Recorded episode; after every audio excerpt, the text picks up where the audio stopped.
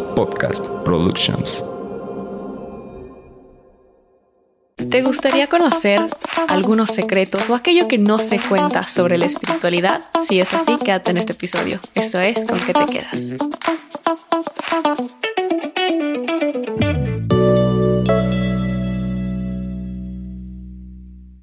Hola a todos y bienvenidos a Con qué te quedas, este espacio de crecimiento personal y reflexión. Ahora en este episodio les traigo un gran invitado. Él es Alejandro Reyes, tarotista y maestro en meditación. Y vamos a estar hablando con él de todo lo que no nos cuentan usualmente el despertar, porque sabemos que ya tenemos muy romantizada la espiritualidad, pero hay muchas cosas que tenemos que trabajar, hablando de luz y sombra, hablando de la parte que a lo mejor es más complicada o no tan romántica del despertar que muchas veces callamos o que no queremos decir o que no nos cuentan, para poder entender todo el contexto, no solamente la luz, sino también la sombra, cómo equilibrarla, cómo trabajarla, cómo entenderte y entender tu proceso. Y para eso aquí está Alex. Y bueno, Alex, te doy la bienvenida y muchísimas gracias por estar en este espacio, que es tu espacio. Muchísimas gracias por la invitación. Eh, la verdad es un, es un honor. Tienes una vibra súper bonita y, y yo encantado de estar aquí. Ay, muchísimas gracias. Pues cuéntanos primero, ¿Cómo fue tu despertar? ¿Cómo fue ese momento? Eh, ¿Cuándo llegó en una etapa muy de la niñez? ¿Fue más grande? Cuéntanos un poquito. Uy, em, pues yo creo que como tal el despertar yo ya tenía más o menos unos 21, 22 años y, fue como un punto en el cual este justo no es como tan romántico porque sí quise como cambiar muchas cosas muy negativas. Eh, el tocar fondo en muchos sentidos también con muchas personas. Entonces, como que me fui acercando a poder conocerme bien y por qué me gustaban ciertas cosas, por qué hacía ciertas cosas, por qué no me gustaban algunas. Entonces, más que nada fue como eso. Me empecé a acercar más a la meditación o, al tema de la espiritualidad, una vez tocando fondo en muchos sentidos. Y sí, al principio fue como un poquito caótico porque al principio como que el, tema de la espiritualidad y la meditación te elevan bastante y te sientes bastante bien, bastante bien y de repente como que te deja caer porque te da cuenta que no tienes el, el control de las cosas. Entonces, más que nada fue, fue eso y ya de ahí me metí como de lleno gracias a, a mi maestra que la conocí en mi carrera. Entonces, justo fue como esa parte de ir avanzando poco a poco y, trascendiendo la sombra. Ok, sí, sí es, es fuerte ese momento cuando te llega el despertar en un momento más crítico de tu vida. Por ejemplo, a mí me tocó algo muy diferente. Mi, mi despertar fue desde niña, o sea, de hecho mis papás creen que desde antes de que pudiera hablar y ya en cuanto pude hablar les conté. Eh, entonces sí fue muy diferente porque no fue como una situación de cambio, porque usualmente el despertar sí, hay personas que les llegan un momento de transformación o de cambio en su vida que creo que pues es más o menos lo que te pasó a ti. Entonces está padre que vean como justo estas partes de los diferentes despertar que hay. Y vamos a hablar ahora un poquito justo como de la luz y la sombra. Entonces tú, pues, ¿qué opinas de esta parte y de el aprender también a equilibrarlo en ti y a trabajarlo pues en el todo, reconociendo que así como luz hay sombra, así como hay bueno y malo, aunque bueno, eso es un juicio porque realmente nosotros dictamos qué es lo bueno y malo, pero pues sí, que estamos compuestos como por todo tipo de energía, entonces muchas personas se confunden con esa parte de luz y sombra y no entienden a qué nos referimos. ¿Tú cómo lo podrías explicar? Mm, pues más que nada como, como ciertas características de, de cada uno porque justo como que la sombra es todo lo que está oculto, todo lo que nosotros nos ocultamos a nosotros mismos, más que a otras personas. Entonces, pues sí es una característica bastante fuerte y muchas veces lo veo como, como ese mecanismo de defensa ante varias situaciones en especial cuando se viven como algunos traumas o algunas vivencias. Y, muchas veces es, o normalmente es bastante inconsciente el hecho de que tenemos como que todo eso guardado y todo eso almacenado. Pero justo es, es algo muy agradable de, de conocer porque normalmente peleamos con esa sombra, o sea, estamos con, con constante batalla con la sombra para que no salga o, para poder controlarla. Y, nuevamente, no hay que tratar de controlarla, sino que hay que tratar de aceptarla porque también viene de nosotros y es parte de nosotros. Y el aceptar la sombra, pues nos ayuda como a, entender muchos aspectos de nosotros. Y ya, pues la luz es como un poquito más sencilla en, cierta forma de tratar porque es lo que normalmente le mostramos a las personas cuando nos sentimos seguros que es lo que realmente creemos. Porque mientras avanzamos como en el camino espiritual, ya entendemos que, que la sombra, la, la, luz, el tema de la energía negativa o positiva, simplemente son eso, energía o características que no influyen como, como dices en el bueno y en el malo, sino que simplemente es, es eso. Y una vez entendiéndolas, pues es más fácil que podamos aprender a gestionar todo lo que nos ocurre. Sí, pues bueno, siento que Ahorita lo que tenemos que dejar claro es eso, todos estamos constituidos por esa luz y por esa sombra, esa sombra es aquello que a veces no reconocemos, pero está en nosotros, y entonces entra la pregunta, ¿cómo empezar a trabajar la sombra? ¿Cómo empezar a reconocerla? Especialmente cuando está tan en sombra que ni siquiera uno es consciente. Uh, sí, em, pues hay algo bien bonito que, que justo va con el tema de la meditación, porque la meditación es esa práctica donde poco a poco nos vamos conociendo y a la da fuerzas nos tiene que hacer entrar en esta sombra de una u otra forma, por muy chiquito que sea o, por muy grande que sea. Porque una vez entrando en la sombra, entonces nos damos cuenta que estamos en ruinas por completo y gracias a esas ruinas empezamos a construir varias cosas. Pero sí te diría que, que el tema de la meditación en general, no solo el estar como sentado con los ojos cerrados y cantando, recitando mantras, sino el enfocar toda nuestra atención hacia un punto en concreto, hacia nosotros y lo que estamos sintiendo, es como que la mejor forma, porque una vez que empezamos a conocernos y a darnos cuenta cuáles son nuestros límites y por qué están nuestros límites justo gracias a la meditación, em, entonces nos damos cuenta de dónde vino nuestra sombra, porque básicamente cuando nacemos empieza como que es este camino donde también está inmerso el ego. Y, el ego es esta, este, como esta máscara que también nos colocamos. Entonces empieza a construirse el ego gracias a, nuestra familia, a nuestras amistades y empieza a construirse constantemente, más si nos empiezan a pasar cosas que no nos gustan. Entonces, sí, el primer paso sería como tratar de dejar de controlar absolutamente todo lo que queremos controlar, en, especial a las personas, y empezar a controlar lo que sí se puede, que es de la piel para adentro. Y si es un proceso largo a veces, em, siempre he dicho que no es como que lleve mucho tiempo, eso depende de cada uno, pero sí el dejar de controlar ayuda mucho a que nos demos cuenta de quiénes somos realmente. Y ahí es donde entra la parte de, de, la meditación que explica que el amor es algo un poquito más allá de lo romántico, que es una cualidad de nosotros. Entonces, en base a eso, ya empezamos a aceptar la sombra poco a poco. Sí, creo que la meditación es una gran herramienta, como lo dices, aunque sé que hay personas que van a comenzar a decir que les cuesta mucho meditar, que no han logrado conectar, que se quedan dormidos o que no ven nada o que se desesperan. Entonces, ¿qué consejos le puedes dar a estas personas que quieren iniciar su proceso en la meditación o que quieren empezar a meditar, pero no han logrado, no han logrado encontrar la forma en que se sientan cómodos o que realmente sientan que generaron una introspección o que están meditando y que pues sienten que están más como perdidos. Uy, pues justamente la paciencia, muchísima paciencia, em, la constancia, la perseverancia y tampoco que es como de la noche a la mañana, porque igual tiene que ver mucho el tema del ego. Cuando empezamos a meditar y nos dormimos por cualquier motivo o empiezan a pasar muchas cosas y no podemos concentrarnos, em, hasta cierto punto tiene que ver el ego, porque una vez que nosotros nos quedamos en silencio, y empezamos a acomodar los pensamientos, entonces empieza a salir nuestra versión original y no muchas veces esa versión original pues tiene heridas. Entonces inconscientemente no queremos verla, no queremos trabajarla. Entonces empiezan a pasar un buen de cosas para que no la podamos ver. Pero sí, la paciencia ayuda mucho, la, la, constancia y el empezar a crear como un ambiente específico para poder meditar, el tomarnos a veces 10 minutos, no es necesario constantemente estar meditando todos los días y a cada rato. Y también que la meditación no solo es justo con los ojos cerrados, sino hay algo que se llama meditación activa y se puede realizar mientras hacemos como tareas cotidianas, como cocinar, como em, leer y todo eso, que lo único que hace es tratar de enfocar toda nuestra atención en lo que estamos sintiendo y pensando en el momento que estamos haciendo las cosas muy mindfulness, estar presente en el momento. Sí, sí he visto que hay también, por ejemplo, la meditación activa de caminata, o sea, que es literal se salen a caminar, a hacer esas meditaciones, entonces incluso podría ser como algo que podría intentar una persona que siente que a lo mejor es muy hiperactiva y que el estar eh, sentado, acostado con los ojos cerrados, hace que no pueda realmente concentrarse. Entonces, sí, el mantener como un estímulo o distraer a tu cerebro también como en esta actividad, pero para tú permitirte la conciencia. Entonces, me parece muy lindo eso. Y bueno, retomemos otra vez como estas eh, verdades de la espiritualidad, de aquellas cosas que no nos dicen o que mantenemos un poco en secreto.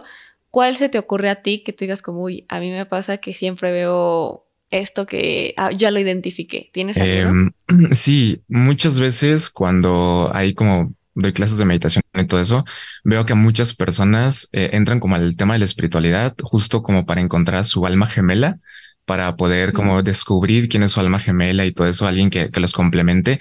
Y es todo lo contrario. Entonces la espiritualidad no nos enseña quién es nuestra alma gemela, sino que nos va enseñando que primero estamos nosotros y después quizás pueda llegar una persona o quizás no, pero depende de lo que trabajamos nosotros en nosotros. Sí, tiene mucho sentido y creo que como tarotista también te debe llegar muchísimo esa parte en la cuestión del amor y reconocemos también que pues sí, el tarot, así como los oráculos, te pueden dar consejos, pero digo, al final es energía y deberías enfocarte en ti, en qué energía está dispuesta tú, en trabajarlo en ti. Entonces, eh, sí, sí he visto que las personas llegan especialmente por esos temas o eh, también en temas de, o sea, sí, como manifestar a su alma gemela o querer encontrarla o toda esta cuestión que sigue siendo el control, que es lo que dices que tenemos que soltar porque queremos controlar el cómo, cuándo y dónde. Entonces queremos tener la información para decir como, ah, bueno, todavía falta, entonces me, me, centro en mi ahorita, pero esto, y luego se quedan sentados esperando a que llegue. Y no es así. Y otra cosa que también me ha pasado es vidas pasadas. Uy, ¿cómo les interesa siempre de que es que quiero saber qué fue en mi vida pasada? Quiero saber qué pasó. Y es como, o sea, está bien cuando lo quieres usar para sanar, no como chisme. Si lo que quieres realmente solo es el chisme de qué fui, cómo me morí y todo eso, ¿para qué? Y ahorita en TikTok se ha dado mucho el regresiones en YouTube y que las hacen así. ¿Tú qué opinas de esa parte también de que las personas hagan pues utilicen estas herramientas, pero que realmente se puedan estar exponiendo, porque pues qué van a hacer con esa información después, se van a enfrentar a una sombra, porque es conocer algo que estaba en lo no conocido. Sí, sí, sí, pues está Está muy interesante porque em, no me gusta mucho decirlo, pero hasta cierto punto la espiritualidad se puso como de moda. Entonces, pues eso hizo que, que todo el mundo como quisiera igual conocer sus vidas pasadas y todo eso, pero tratan de buscar a alguien que los lleve a solo ver como lo bonito, porque cuando ya está como esta parte de la regresión, que, que son como registros akáshicos se llama, Em, pues no solo entramos como que a la parte bonita, sino entramos a cuáles son nuestros miedos, por qué los tenemos y todo esto. Y justo hay algunas personas que, que me han llegado donde vieron uno de sus miedos o se enfrentaron a varios miedos que tenían que ver, por ejemplo, con la infancia y entonces se bloquean totalmente porque ya no saben qué hacer a partir de ahí. Y como no les gusta y justo no saben cómo controlar esa parte, entonces es como muy caótico todo lo que sigue después de eso. Pero, pero creo que hasta cierto punto también, digamos, no está tan mal el hecho de que las personas estén buscando, porque de una u otra forma em, toda la información se les iba a presentar. Entonces el que también caigan en, en, algo como eso los va a llevar a querer seguir buscando hasta que puedan encontrar algo o alguien que pueda guiarlos bien hacia un punto en concreto en su vida. Y es muy importante eso que dijiste, algo o alguien que los pueda guiar. Y siento que eso es muy importante en tu despertar, porque el despertar se mueven muchas cosas y empiezas, bueno, dentro de todo sí, empiezas a dudar hasta de ti y si es real, no es real, me lo estoy inventando, estoy bien. O sea, yo me acuerdo que de chiquita yo estaba, o sea, para empezar, como ya lo he contado en este podcast, me metieron en el closet espiritual. O sea, mis papás es, no le dices a nadie, no lo cuentas, si alguien se entera, les dices que ellos se lo inventaron y que están locos, que tú no ves nada. Y yo, ok, ok, ok. Entonces, desde ahí era vivir en un secreto. Entonces, los secretos de la espiritualidad vienen desde mantener en secreto tu despertar espiritual. Y de ahí eh, eso se transforma en empezar a entenderlo, porque yo me acuerdo que cuando no te sabes proteger, no sabes qué hacer también como con tu energía y con lo que está pasando, te asustas y lo que puedes generar es un bloqueo, querer cerrar tu tercer ojo y decir como ya no quiero más. Y no sé tú qué puedes opinar de eso o las personas que a lo mejor están sintiendo justo que están en esa parte donde dicen como, ¿qué hice? De que no debía haber hecho esto.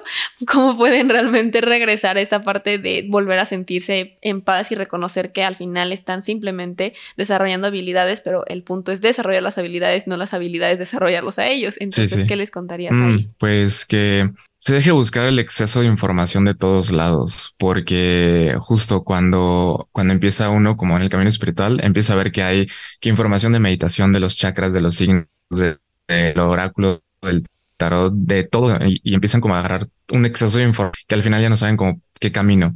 Y si, si lo que hacemos es reducir toda esa información o todas las prácticas, doctrinas y demás a aprender a conocerme, creo que es un poquito más sencillo que podamos entonces desarrollar cualquier habilidad, porque entonces dejamos como ese exceso de pensamientos que tenemos todos los días y le dejamos de meter toda esa información que al final del día tampoco la vamos a utilizar porque le seguimos metiendo y metiendo y metiendo y si la reducimos a eso, va a ser mucho más sencillo. Entonces empezamos poquito a poquito a darnos cuenta de, nuestros gustos, de nuestras habilidades, de nuestros límites y de dónde estamos perdiendo cierto control y dónde estamos ganando otro control. Entonces, el dejar como de buscar tanta información y de querer hacer todo al mismo tiempo y solo tratar de, de entendernos, creo que ayuda mucho más a, a poder despertar y poder tener este, estas habilidades.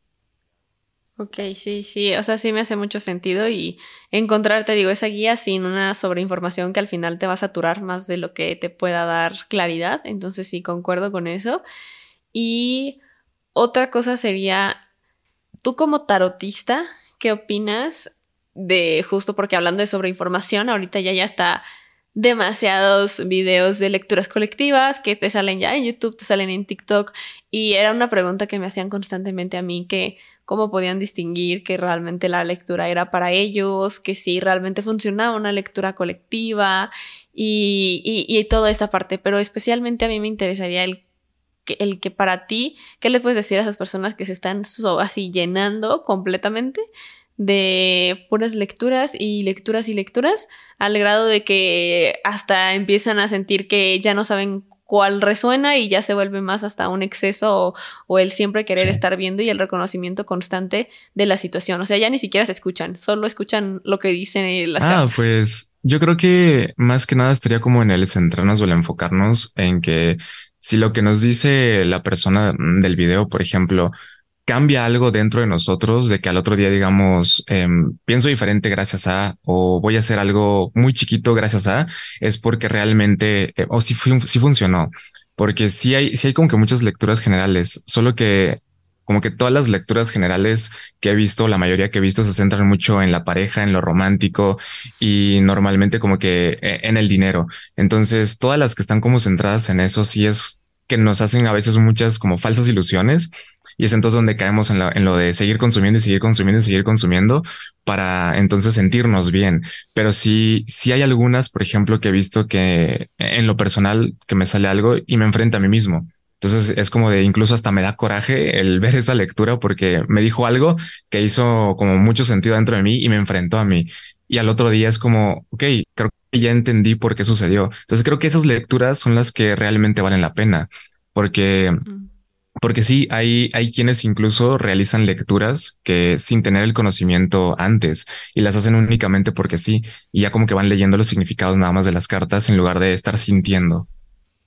Sí, tiene mucho sentido y siento que ahí tienen que entrar mucho la parte de ver con quién resuenas y lo que te resuena también para quedártelo, pero esa parte de, de que, por ejemplo, a mí e, el ver que digan como y deja un comentario para que esto se reclame y se cumpla en tres días.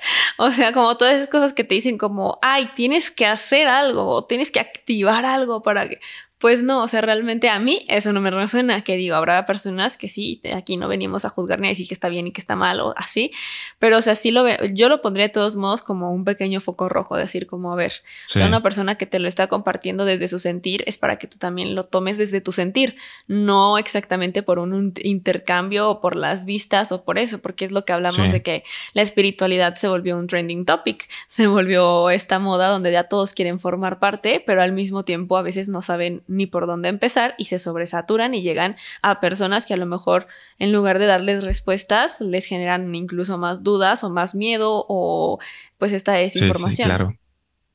Entonces, pues sí, bueno, creo que está interesante. A ver, ya hablamos de luz y sombra. Aquí lo que tienen que hacer es trabajarlo, tienen que enfrentarse ustedes y a través de la meditación encontrar esa sombra.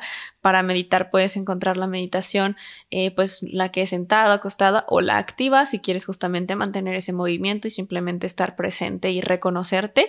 Sí. Y hablamos también pues del amor, de las vidas pasadas, de cómo estamos en esa parte eh, de que luego entran como por una razón que no debería ser la razón principal. O sea, al final no es como que no se pueda. Puedes preguntar por el amor, puedes preguntar por tus vidas pasadas, siempre y cuando haya una razón de ser, que realmente estés diciendo, mm, entiendo por qué lo estoy haciendo y me, es porque me va a ayudar. Y por ejemplo, es muy diferente llegar a una lectura y decir como, siento que hay un bloque o las personas no se comprometen, quiero saber a lo mejor qué está alejando, qué puedo hacer yo. Eso es muy diferente a decir como, quiero saber la próxima persona cómo se ve, cuántos años tiene, dónde lo va a conocer. ¿Sabes? O sea, sí, podemos preguntar del amor, pero eh, tendría que ser así. Ahora yo te pregunto, ¿tú cómo aconsejarías que hagan estas preguntas? O sea, si alguien te dice, quiero ir a una lectura contigo, ¿cómo formularías las preguntas o cómo manejas esa parte de que sepan qué preguntar o cómo sentirse seguros al hacer esa pregunta? Mm, em, pues para que sientan seguros, más que nada es como que pregunten lo que quieran. Em, todo lo que que se les venga a la mente se puede resolver ahí. Pero justo em, una vez que de repente es como de me voy a quedar con tal persona, entonces ya hay como una explicación del salir exactamente el si te vas a quedar o no te vas a quedar con la persona, cómo estamos en el presente y en base al presente, qué es lo que va a suceder si cambiamos las cosas aquí en el presente. Entonces, igual yo le puedo decir que sí se va a quedar o no se va a quedar con la persona, pero todo dependerá de lo que haga ahorita y el cómo cómo vaya a trabajar la persona.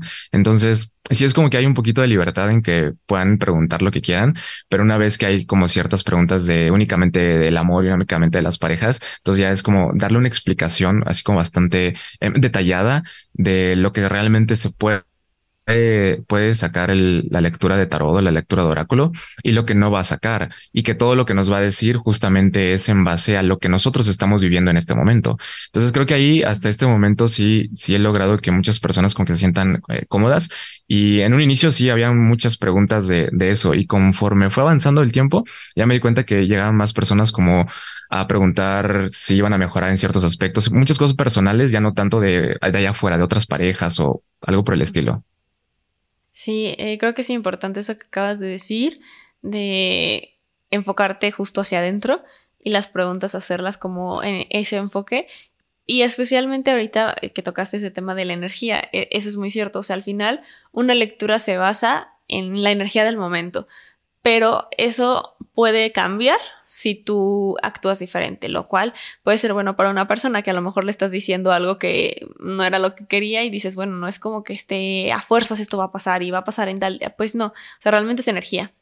Así como si pasa algo, le dices algo que sí quiere, también puede transformarse. Entonces es importante que sepan que al final la energía siempre está en constante transformación y unos nosotros también en evolución y dependen de nuestras acciones. Entonces, pues bueno, eso es importante. Y regresando un poquito hacia tu, a su, tu despertar y todo, ok, tuviste tu despertar, comenzaste a tener a tu guía que fue tu maestra. ¿Qué crees que fue lo más difícil de ese despertar? Uy, pues el darme cuenta que, por ejemplo, en ese tiempo la persona que era mi mejor amigo, la persona que era mi mejor amiga, em, realmente no lo eran. Y en muchos sentidos estaban como por conveniencia y otros solamente como para llenar vacíos existenciales. Y yo estaba aceptando también a las personas justo para llenar un vacío. Y sí fue como una parte muy difícil porque pues está el cariño, está que el tiempo que se comparte con las personas, pero ya darme cuenta que realmente no me estaban nutriendo en absoluto y que al contrario me estaban quitando mucho tiempo, mucha energía, muchas cosas buenas, fue bastante, bastante difícil. Y, y ya una vez empezar a trabajar eso, darme cuenta que todo eso tenía que ver con, con un trabajo interno de, de, mi pap, de mi papá, de mi padre, fue también un poquito más difícil y el aceptar que tenía que trabajar a mi papá para poder soltar y dejar ir a estas personas fue creo que el, el punto clave como para empezar a conocerme ya al 100%. Pero, pero sí, creo que fue eso lo, lo más complicado. Y, y ya de ahí sale o surge el tema de me da miedo Em, ahorita ya no tanto, pero todavía me da miedo como el perder a personas que amo realmente, no tanto porque se vayan o porque me dejen de hablar, sino por el tema de que fallezcan ciertas personas muy importantes. Mm. Entonces justo viene de la pérdida de papá. Eh, porque papá representa esta fuerza de voluntad ante y pararnos bien ante la vida. Entonces fue como que un poquito complicado, pero una vez ya como aceptándolo y trabajándolo, eh, como que las cosas empezaron a tomar sentido más que nada. Es muy importante que dices eso porque digo, al final se genera como, pues sí, una huella, ya sea una huella de abandono, esta herida que te estuvo generando y tiene que ver mucho con la sombra, lo que estás diciendo. O sea, al final te diste cuenta, pues a lo largo de los años, que seguías como, pues sí, la herida seguía y no se había sanado, entonces se vuelve como ese buscar la validación y la aprobación de los demás con tal de que no se vayan y se hace inconsciente. Entonces es parte de lo que tenemos que trabajar eh, con la sombra y, y cuéntanos también en ese momento, o sea, tú lo reconociste que fue por parte de tu papá por una meditación, ¿cómo te diste cuenta de que, ah, es por mi papá, de que tengo que sanar. Sí, sí, de hecho fue por una meditación. Em, mi maestra, cuando me enseñó a meditar, eh, me empezó a enseñar registros akáshicos.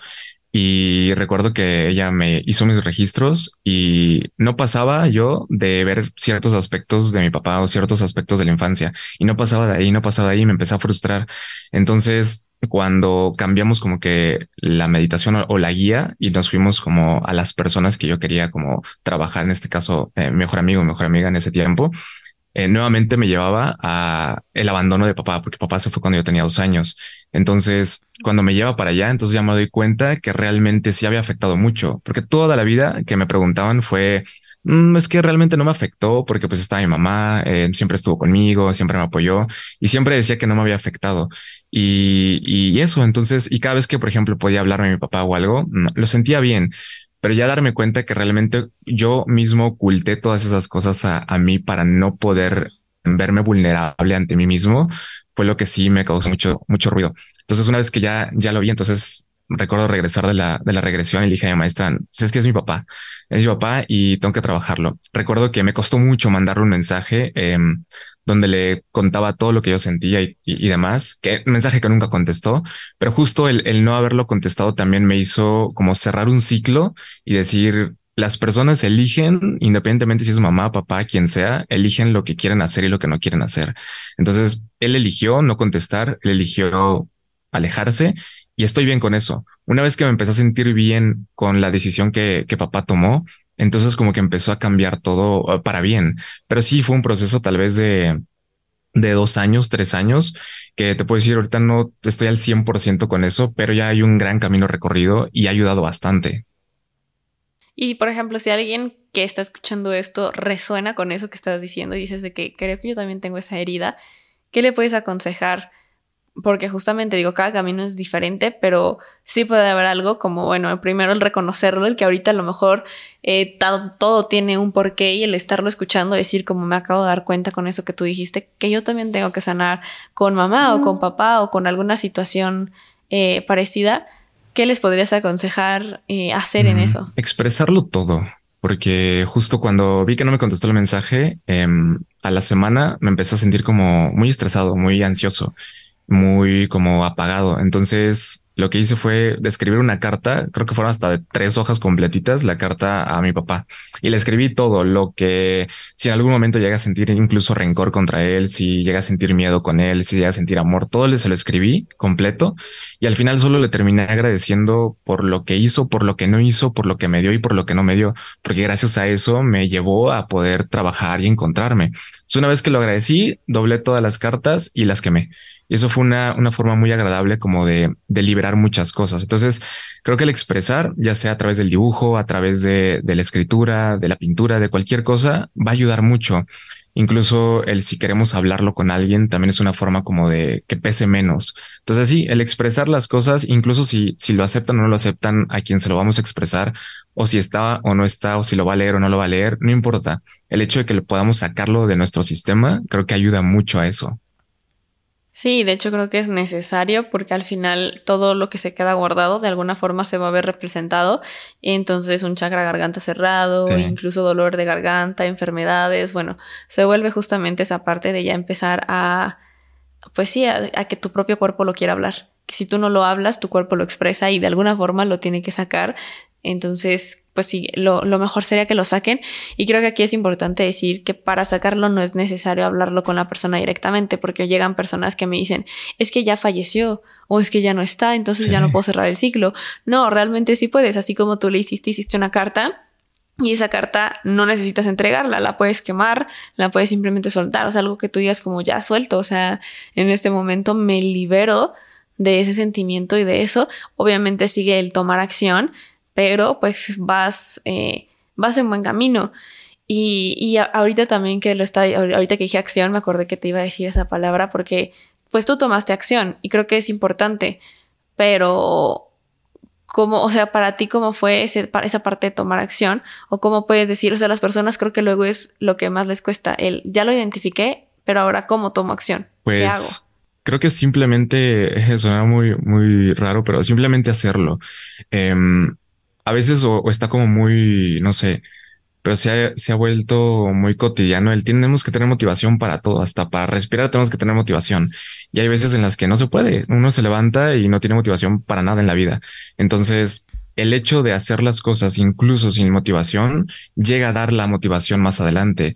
Porque sí, si te soy súper sincero, una vez que vi que no contestó y, e incluso dije, no, pues está bien, es de su parte y todo, sí afectó, sí dolió y sí, sí me hubiese gustado que, que contestara, claro pero no tuve como la motivación y también así triste, escribí la carta, escribí la carta y el principio de la carta fue bastante difícil porque fue como, ¿y qué le digo? O sea, ¿qué le digo? Porque siento que incluso no la va a leer. Entonces, el seguir escribiendo sin esa motivación ayudó. Ya al final de la carta me sentí motivado, me sentí bastante bien. Entonces, si no nos movemos, nos vamos a estancar en algún momento. Hay que movernos independientemente de qué esté sucediendo. Entonces, creo que es importante hacer las cosas incluso si no hay motivación. Si amanecemos tristes, eh, el hacerlo, el, hacer ejercicio, el comer sanamente, el meditar incluso si no hay motivación, ayuda a que más adelante pueda existir esa motivación para las cosas. Ok, sí, sí, pues digo, al final creo que algo que sí tienen que hacer es desarrollar su intuición y saber cuándo no nos estamos moviendo por miedo, cuando uno mismo dice que no, es que no, ahorita mejor así, será después.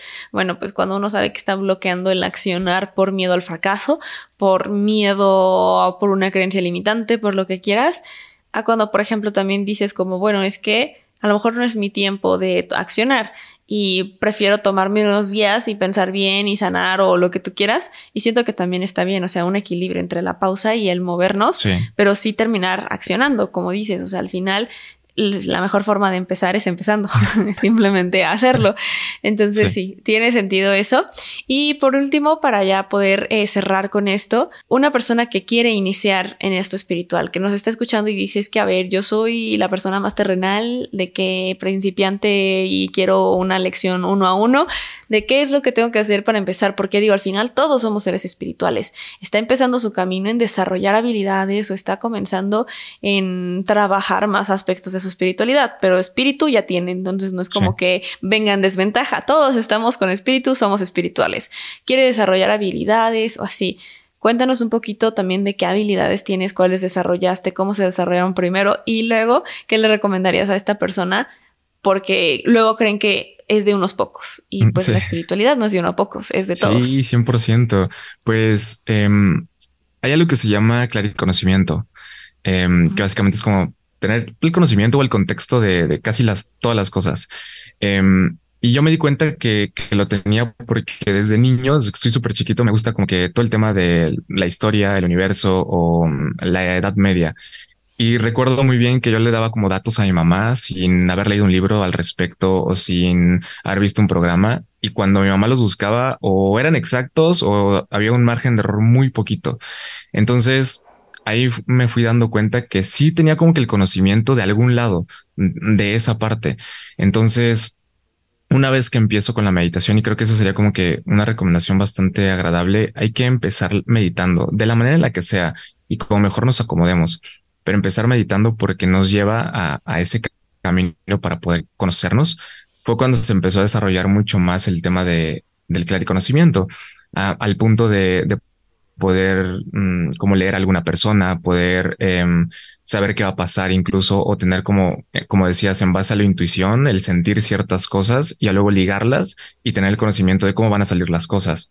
Entonces, más que nada, creo que la meditación sí ayuda bastante, pero no hay que quedarnos solo como con la meditación tradicional que normalmente dice hay que poner la mente en blanco, porque no se puede poner la mente en blanco. Eso es, eso es mentira. Es imposible.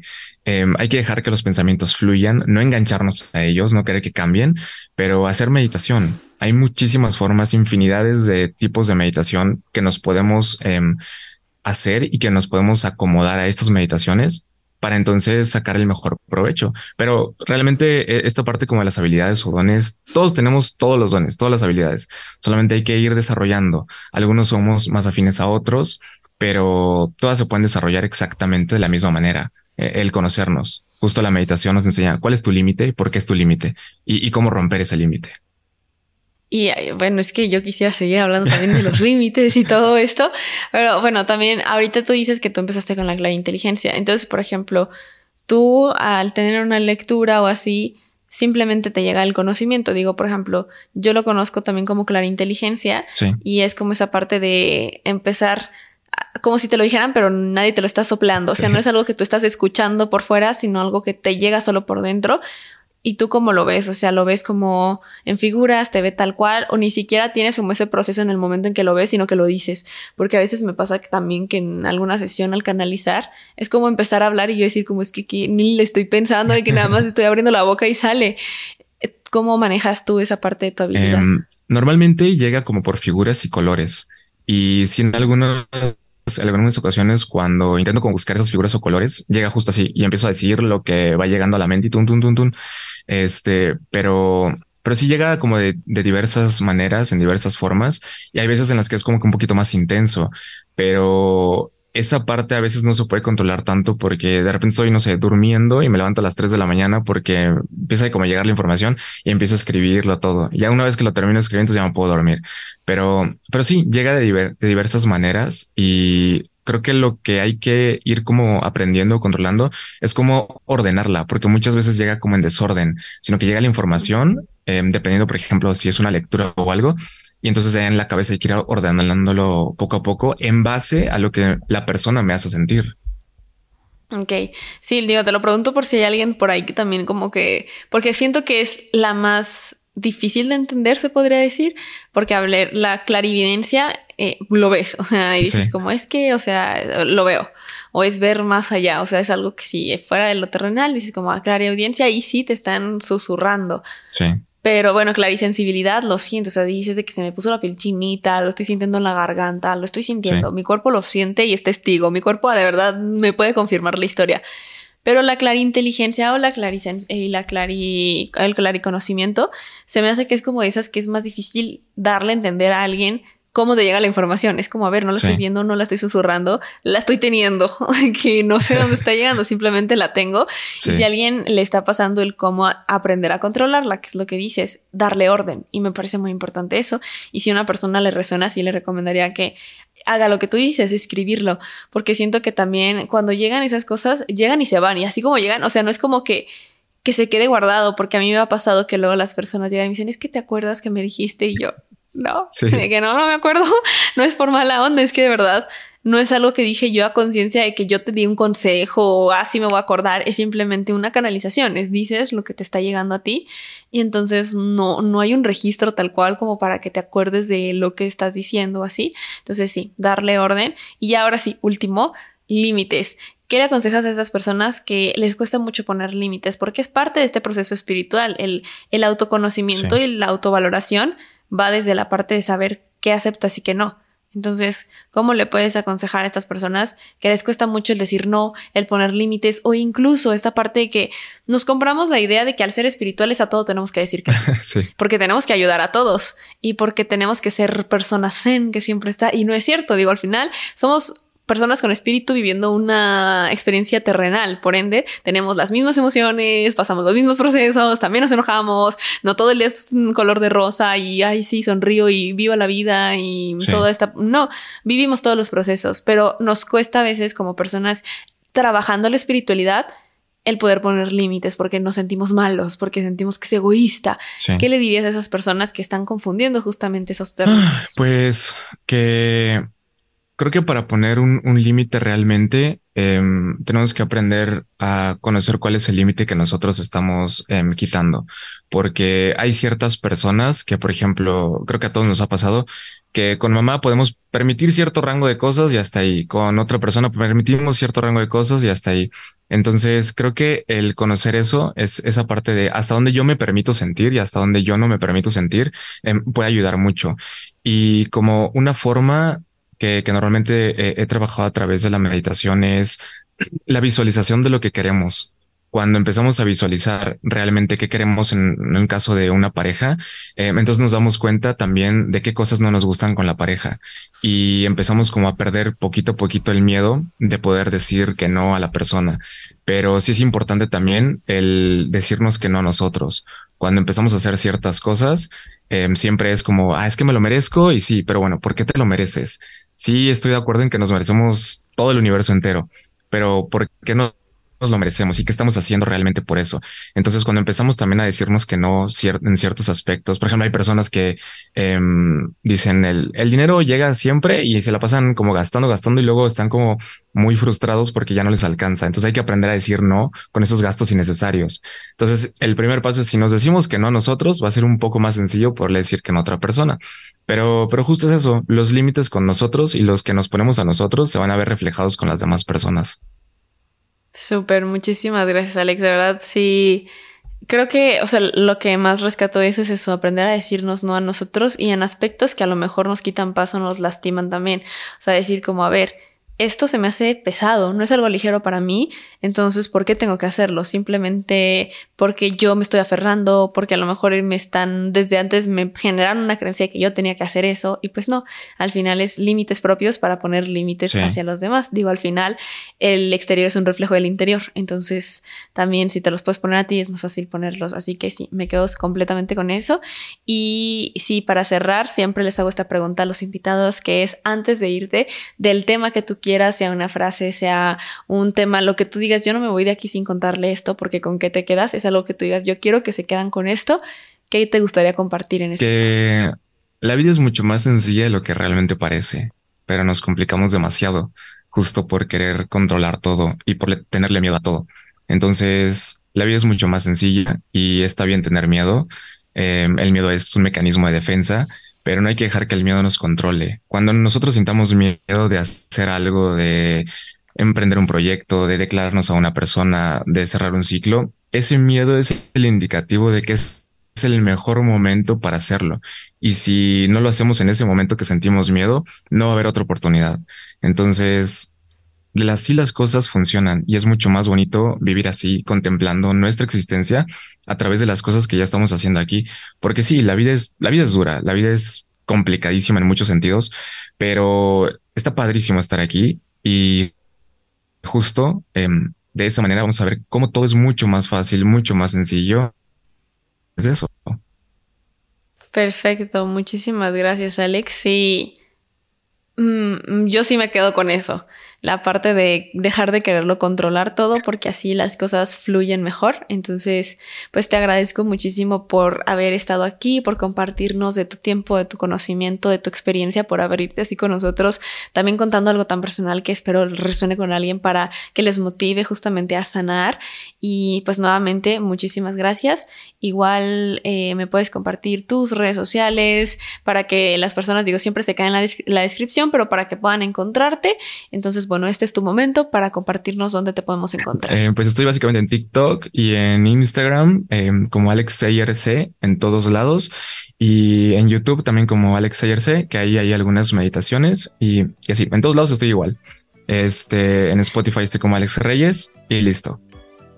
Perfecto, muchísimas gracias Alex. Y pues bueno, ya sabes que este es tu espacio, en cualquier momento que quieras compartirnos algo, pues con gusto, esperemos que puedas estar de vuelta. Muchas gracias y gracias a todos los que nos están escuchando y que se dieron este tiempo, pues justamente para tener todo este conocimiento y para quedarse con algo. Recuerden que me encuentran en redes sociales como arroba pam1111, en todas las plataformas de audio como con que te quedas, que tenemos el podcast exclusivo, tu mejor versión, que también te dejo en la cajita de descripción. Nuevamente muchas gracias Alex, gracias a todos y nos escuchamos en un próximo episodio. Bye.